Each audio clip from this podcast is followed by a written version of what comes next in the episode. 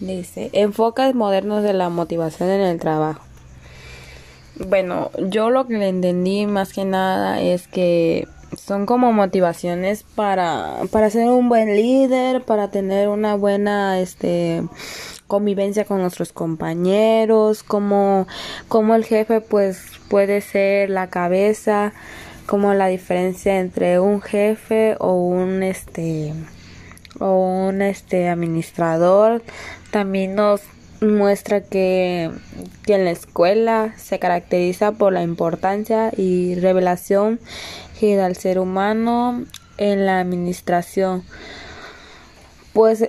es lo que nos, nos enseñan a cómo trabajar en equipo más que nada nos, nos muestran más este cómo podemos nosotros trabajar en equipo ya que no solamente no solamente lo material de organizar y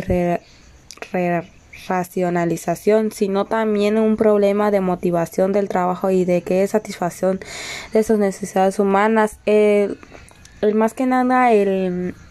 el jefe nos tiene que motivar a nosotros a,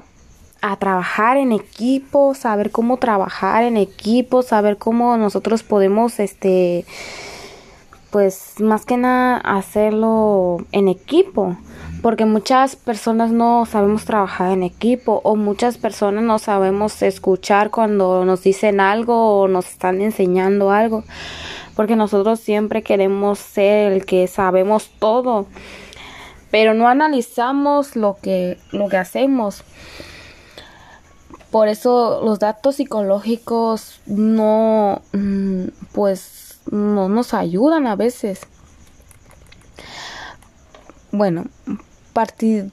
partiendo del análisis del trabajo y descubrir los aspectos psicológicos que permitan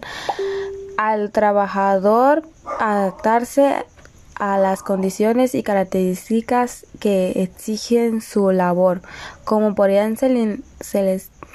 seleccionarse científicamente el trabajador y qué método debería emplear para lograr